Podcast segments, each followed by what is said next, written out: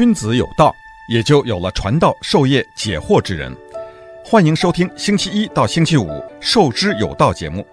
听王寿之教授为你解读天下事。欢迎大家来到《授之有道》这个节目。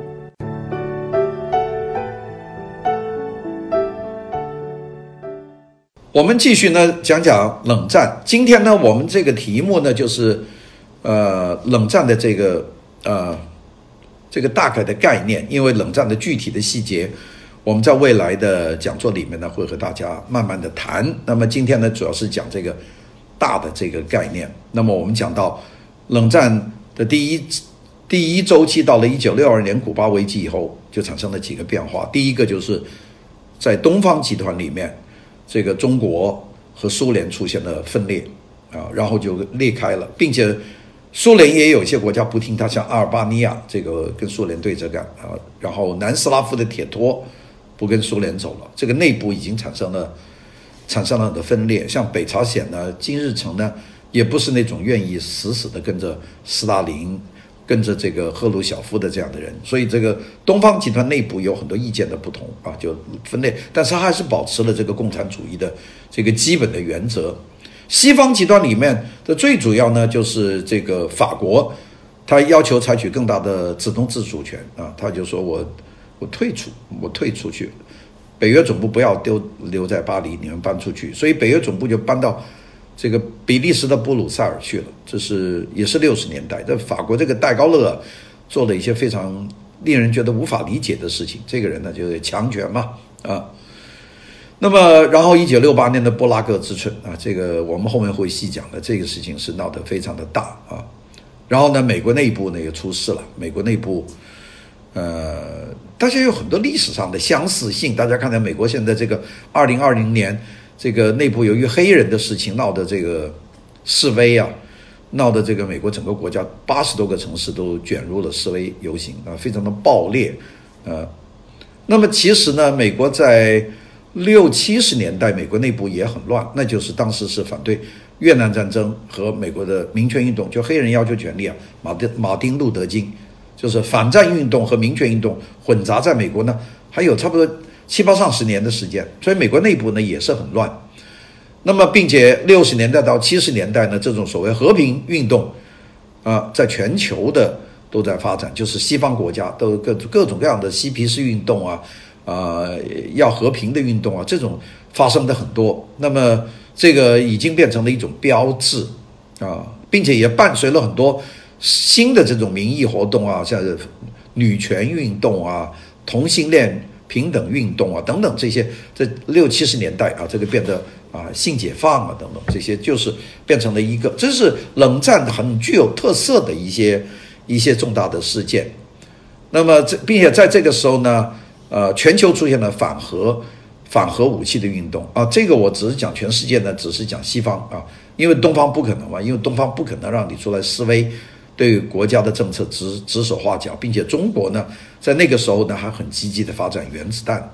啊，好像六六三年中国成功的试爆了原子弹，那跟着有有氢弹等等，所以呢，这个是，呃，讲在西方国家，大家觉得美国这到处都是军事基地，把这个核弹遍布世界，并且装了核弹的飞机，这个 B 五十二经常飞，并且还有一次出事故啊，这个飞机。这个掉下来了，或者上面的核弹掉下来了，那差点酿成大灾。所以呢，大家对这个美国呢，这个非常的反感。那么，这个反核武器、和平主义、反战抗议，这都变成了很多很多的这个西方的民主的一个基础了。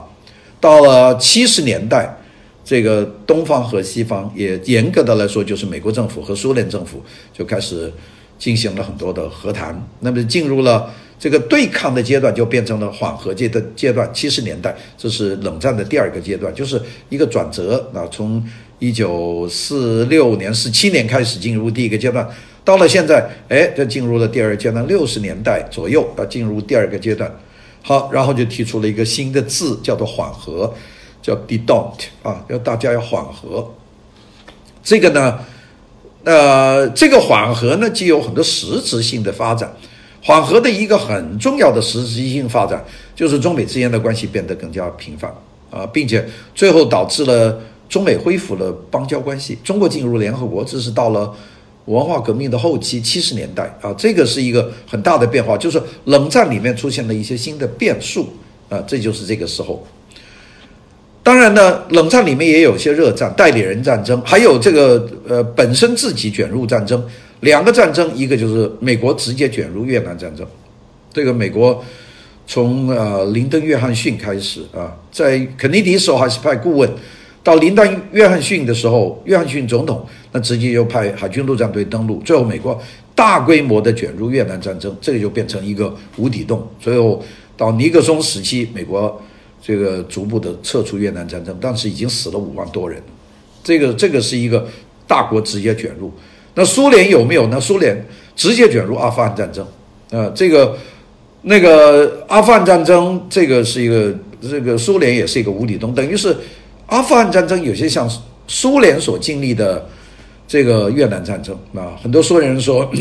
你没有越南战争，我们有阿富汗战争，就是这样打不完。那么，并且苏联由于战争和军备竞赛，苏联陷入了经济停滞。那么，美国呢，加强对苏联的在外交上、在军事上、在经济上的各种压力、禁运啊等等。那么。这个苏联内部产生了很多很多的积怨，也包括苏联周边的这些社会主义国家，就是共产国家啊，共产主义国家，他们也都面临了很大的这样的民族的问题、经济的问题，大家都非常的非常的愤怒对他们的领导。那么这样呢，这个就迎来了八十年代苏联领导人的换。苏联这个在呃赫鲁晓夫被推翻了以后。呃，政变推翻以后，上来的勃列日涅夫，那是走最强硬的路线，那就是接近热战的这个边缘。但是勃列日涅夫是很年迈，他去世以后，苏联在短短的一年多两年里面，换了三个是还是四个这个领导啊，这个这个，因为都都去世的早，因为是老年老年老年人治国嘛。所以呢，这个死了一个又一个安德罗波夫啊，这样这样的一个个的去世，然后最后就上来一个年轻的，就是这戈尔巴乔夫，米卡伊·戈巴乔夫，他就他上台以后，在一九八五年就搞改革开放，叫这个 Glasnost，就是我们说 openness，就是开放，呃，又搞改革啊，叫做 Perestroika，啊，他就是这个两两样东西把它加起来。开放改革跟跟中国后台开放改革很相似，一个是八五年的，就是开放；第二个改革就是一九八七年的。那这两个，事实上，苏联的它本身的国力已经耗得差不多了，民心已经纷纷的这个背离了。那么，所以呢，这个就奠定了苏联的这个崩溃的一个一个基础。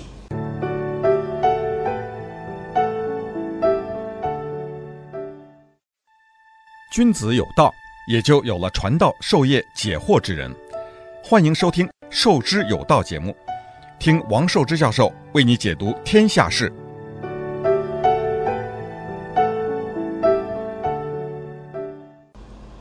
苏联本身这个国家主权的力量，在这个时候遭到了很大的这个削弱。在这个时候，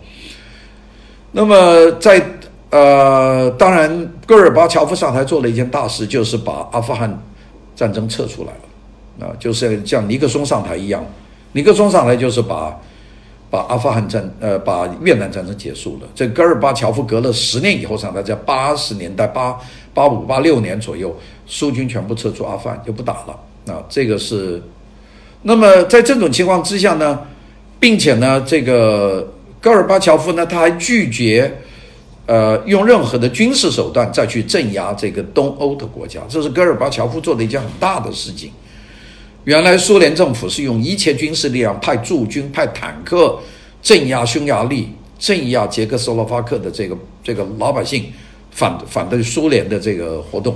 那么到戈尔巴乔夫上台以后呢，戈尔巴乔夫不同意苏联军队介入。那么所以呢，东欧的这些国家在没有苏联的军事的这个。介入的情况下，那就显得非常的困难。那么也就是说，苏联共产党本身就失去了对苏联和对苏联旁边的这些国家的控制权。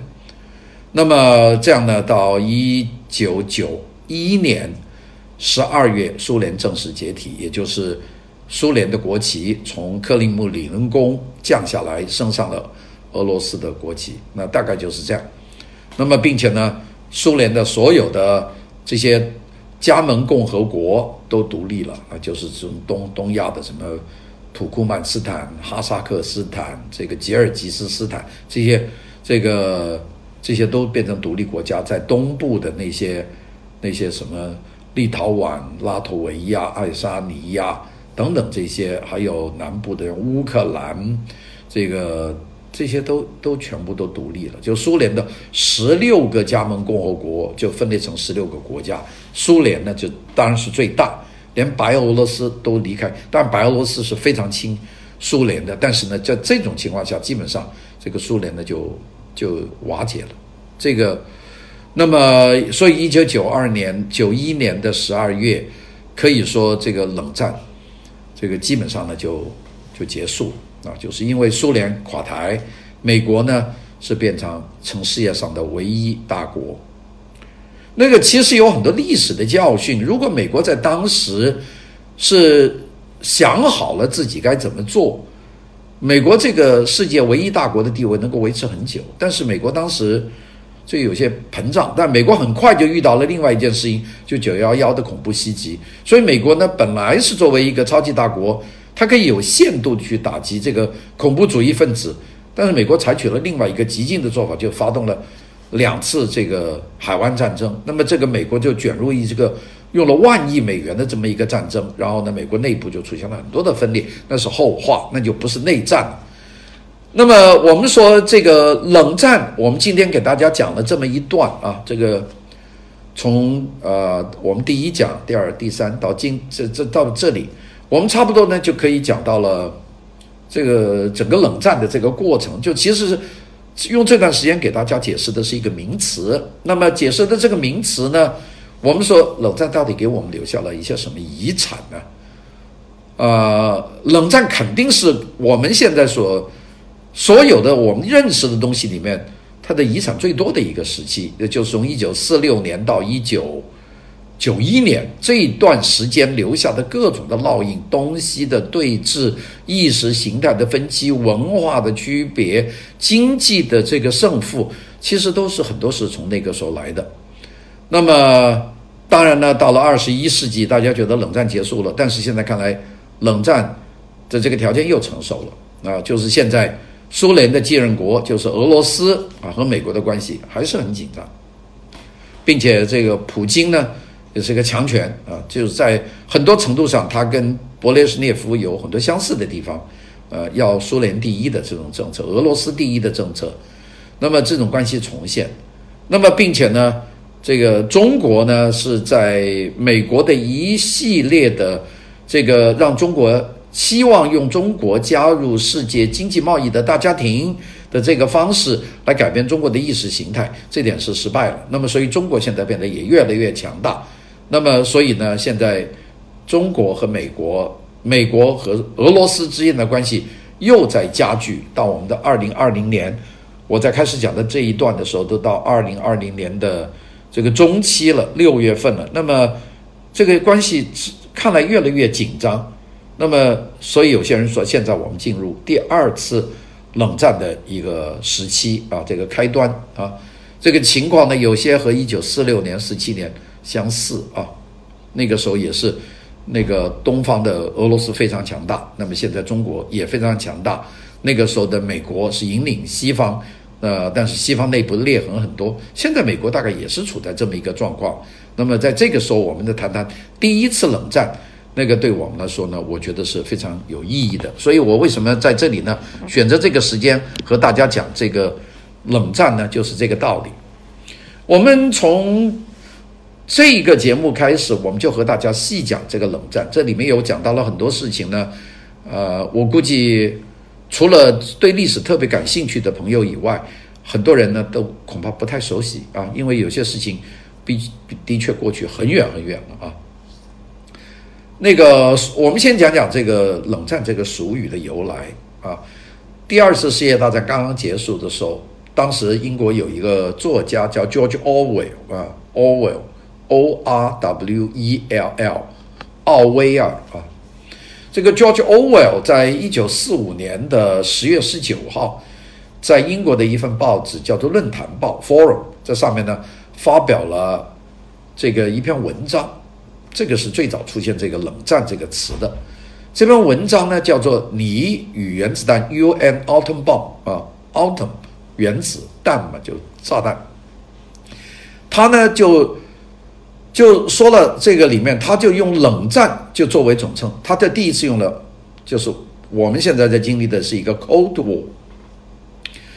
这个 Cold War 这个字很准确，因为这个 Heat War 热战那就是打嘛，冷战没打，但是没打是在战争状态，所以这个提出这个俗语的这个人呢是 George Orwell，呃，就是奥威尔。那我们知道踢铁幕的是丘吉尔啊，我们后来会讲到铁幕的这个原因，呃，但是这个奥威尔就讲这个冷战。那么这个其实呢，奥威尔呢，他是这个思想的由来，他是看了另外一个人关于世界已经变成两极化的这一个预言，这个人叫 James Burnham 啊，Burn 就是烧着那个 Burn，B U R N，Ham 是 H A M。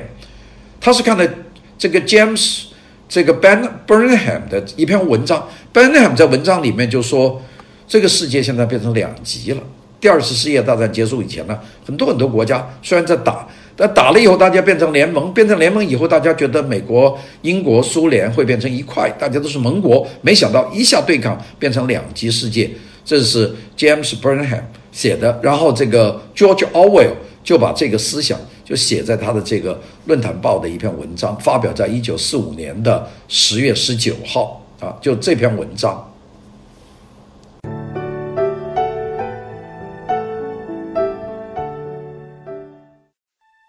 君子有道，也就有了传道授业解惑之人。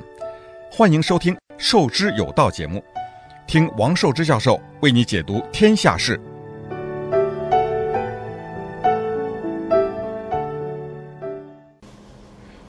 奥威尔和 James Burnham 呢，他们都说，我们看整个世界的发展呢，几十亿、几十年以来，这个世界飘飘浮浮啊，呃，他们都走的这个方向不太一样。有些时候是向无政府的状态在转，像第一次世界大战，虽然是两个强权，但打完了以后。有很多地方变成这种无政府的状态，并且有很多国家贫穷到简直是一塌糊涂，像德国的这个这个魏玛政府，那就完全变成一个赤贫的一个国家。有很多国家呢，虽呃有讲得好听，虽败犹荣，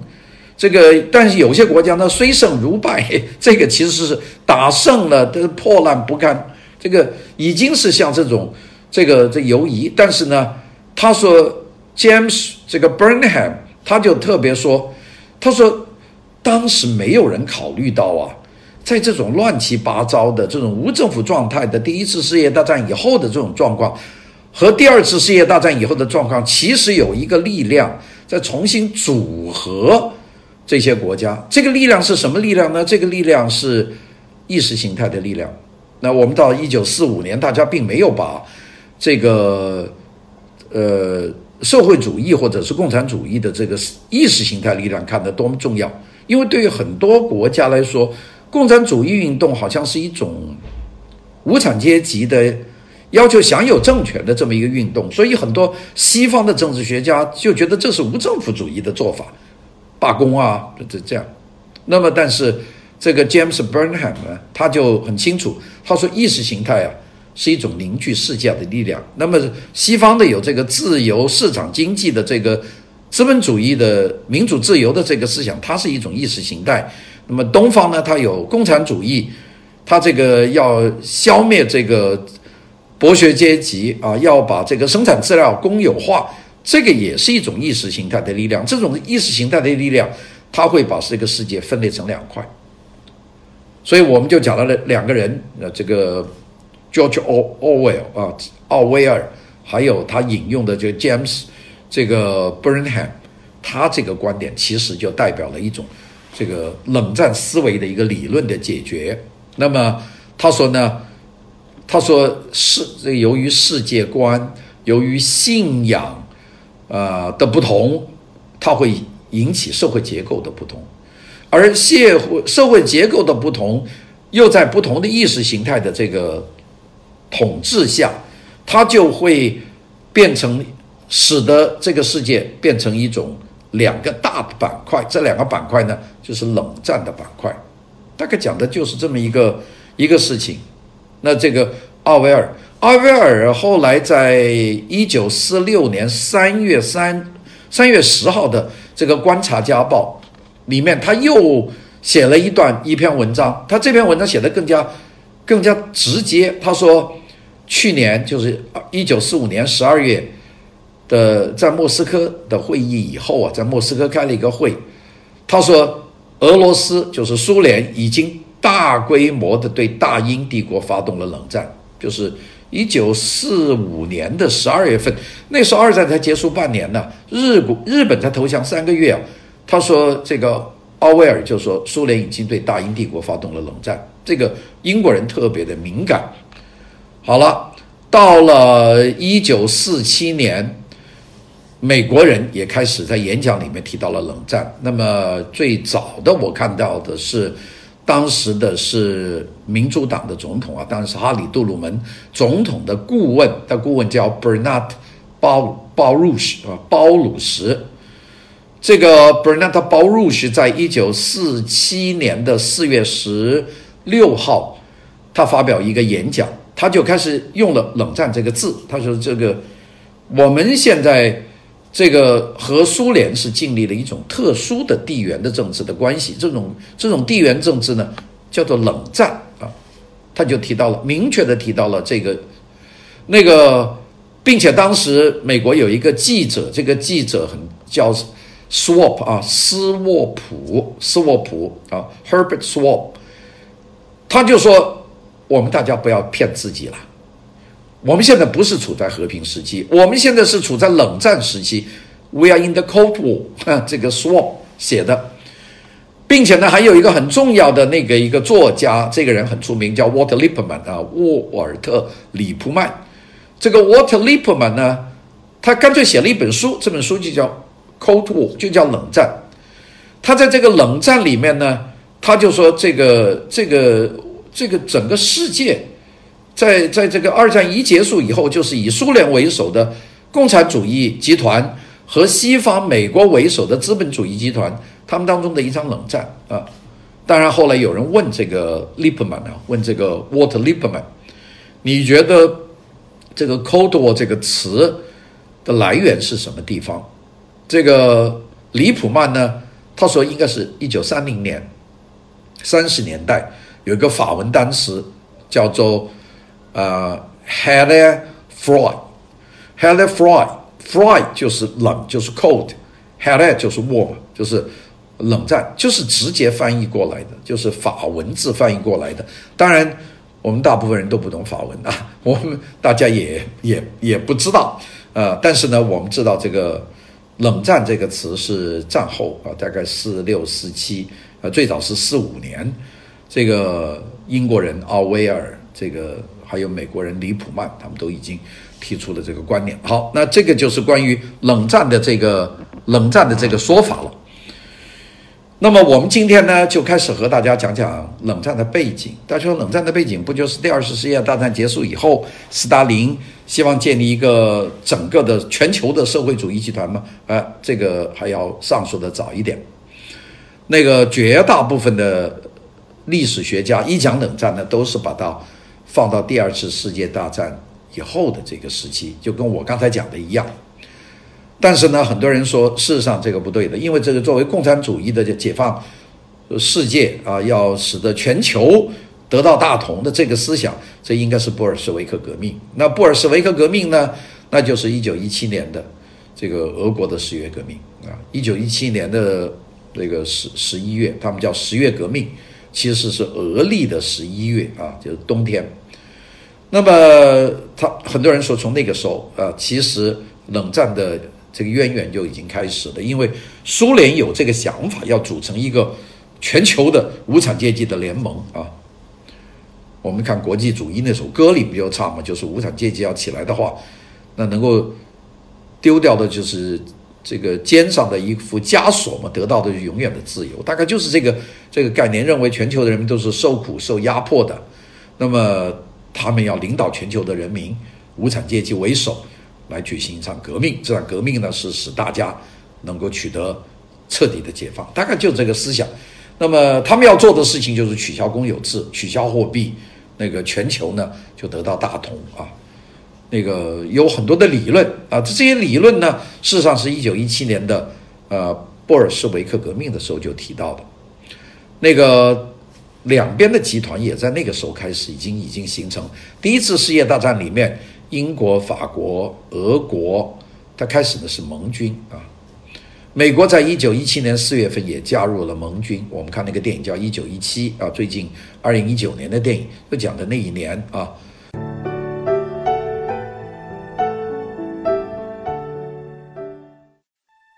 君子有道，也就有了传道授业解惑之人。欢迎收听《授之有道》节目，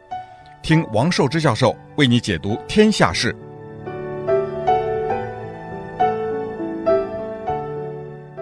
呃这个俄罗斯的共产党就布尔什维克啊，在一九一七年的十一月，在俄罗斯就夺得政权，就是十月革命，就是我们说的这个布尔什维克。大家知道俄俄语的大多数叫巴列什维，他说 Bolshevik 就是多数派啊，因为在俄罗斯的这个临时会议，一九零五年的临时的议会推翻沙皇以后。他们有两派，一派叫做多数派，就是 Bolshevik，就是多数派；还有一个少数派叫 Menshevik，少数派叫孟什维克。那么俄罗斯的 Bolshevik 肯定是支持的人多了，因为俄罗斯有很多农奴啊，有很多产业工人呐、有很多士兵啊，几低层的，他们支持这个布尔什维克革命，所以布尔什维克很快就用暴力的方式推翻了孟什维克。这个政府，然后就夺得了政权，这就是一九一九年，呃，一九一七年的十一月。那么，因为在俄历是十月，所以叫十月革命。这样呢，这个，所以呢，这个共产党拿到了俄罗斯政权，就履行了撤出第一次世界大战的这个诺言，就不打仗了。那么，所以在整个这个边境，这个盟国就说：“你这个俄罗斯，你这个沙皇，这个。”跟我们是一起打仗的，你怎么现在突然突出了？因为你政权变了，所以呢，这个欧洲呢就就俄罗斯实行经济封锁，就是你你这个不守合同，我就对你进行经济封锁，就把你排挤出去。那这就是一个开始。那么，一九一八年的三月上旬，那个俄罗斯啊，就是国内这个民众啊，反抗的浪潮很大。那么，所以呢，苏维埃政府呢没有办法啊，因为俄罗斯的人没有饭吃啊，整个西方对俄罗斯实行禁运啊，所以呢，苏联政府就是布尔什维克政府，在一九一八年的三月，就不得不在一个非常严厉的德国的和平条款上面签了字，叫《布列斯特里托夫斯克条约》，这两个地名啊，布列斯特和里托夫斯克这两个地方名字，在这个协议上面就签了。签了一个条款，那么这个呃，俄罗斯呢就通过释放一百万德国士兵，因为俄罗斯抓了一百万德国士兵，那就叫俄罗斯把这一百万德国士兵放回家。那么同时呢，这个呃西方国家就解除了对俄罗斯的禁运，那也就是把粮食就发还给这个俄罗斯啊，这是这个，并且呢还给俄罗斯呢。这个有些援助之类的东西，那么当然呢，俄这个西方的国家很多人对这个条约，对这个布列斯克这个条约呢，觉得这个条约是应该对盟国来说是不利的，是不利的。那么并且呢，这是俄罗斯和德国之间的一个一个一个协约，这个协约呢是使得德国。呃，拿到了，拿回了一百万战俘。俄罗斯拿到了粮食，这个但是对西欧的盟国来说呢，这个是这不对的，就是说这个这不就让俄罗斯的这个布尔什维克政权就活了吗？所以呢，西方的很多政权呢，对俄罗斯和德国互相之间签的这个布列斯特里托夫斯克的这个条例是非常的不满。那不满怎么办呢？那么认为哦，这是布尔什维克政府，他上台以后，他单独的就跑去跟这个德国去媾和，就用释放一百万德国战俘来取得粮食和燃料的这个解禁啊，这个对盟国来说这不可接受。那怎么办呢？盟国就对这个这个苏联进行干预。所以我们老是说，不是有什么西方干预吗？是真是有的，就是由于这个布尔什维克跟德国签的那个合约。那么，所以呢，这个，所以俄罗斯一开始就和西方站了反对的立场，就说：“哎呀，我们革命刚成功，我们签订了这样一个条约，是为了解决我们的粮食问题，你就实行大规模的军事干预，要推翻我们的布尔什维克政权，那我们肯定呢是有强烈的反应的。那么，这个西方呢，倒真是没有自己打，那就是冷战。一九一八年。”英国就提供了足够的资金和部队来支持反布尔什维克的这个叫白俄这个反革命分子啊，就俄罗斯我们叫白俄，不后来跑了很多到上海啊，到哈尔滨啊，就白俄，就是那个反布尔什维克的那一部分。那么这个政策是谁制定？就英国给钱给枪去支持白俄是谁呢？那就是当时英国的战争部长温斯顿·丘吉尔。丘吉尔后来不是在第二次世界大战里面就当了当了英国的首相嘛？他当时是支持这个计划，所以丘吉尔从历史上跟苏联呢，跟俄罗斯呢是有仇的。那么，并且呢，为了对苏联的这个签订这个这个条约啊，就是我们刚才讲到的这个，他们大家都不同意这个布列斯特里托夫斯克条约，要表示报复的话，所以呢。就很多国家进行军事的这个干预，那法国、日本、美国都派兵到俄国去支持白俄啊，就打这个布尔什维克，所以这个就就是我们结下梁子了，就是说大家知道这个大家不能够共处了，啊，但是呢，这个俄罗斯的布尔什维克呢，还是把所有的白俄把它消灭了啊，镇压了所有的反对派，并且呢，全面的控制了这些。在俄罗斯要分离的省份，就是从沙皇手上接下来有很多省份要分离嘛，像乌克兰呐、格鲁吉亚呀、呃阿尔明尼亚、阿塞拜疆啊这些国家都要独立。那么俄罗斯呢，派兵去，就是这个苏联呐、布尔什维克红军嘛，一个一个的把他们平了。那么这个呢，西方当然不高兴了，西方就通过外交手段孤立苏联政府。那所以列宁就表示，我们现在被敌对的。资本主义所包围，那么所以呢，他就开始决心要用各种力量和西方建立这个对抗的关系，大概就是从这个地方开始的。这我们应该把这一点解释为冷战的前兆，就出现在十月革命。好的，我们下一节继续讲冷战。谢谢大家的收听。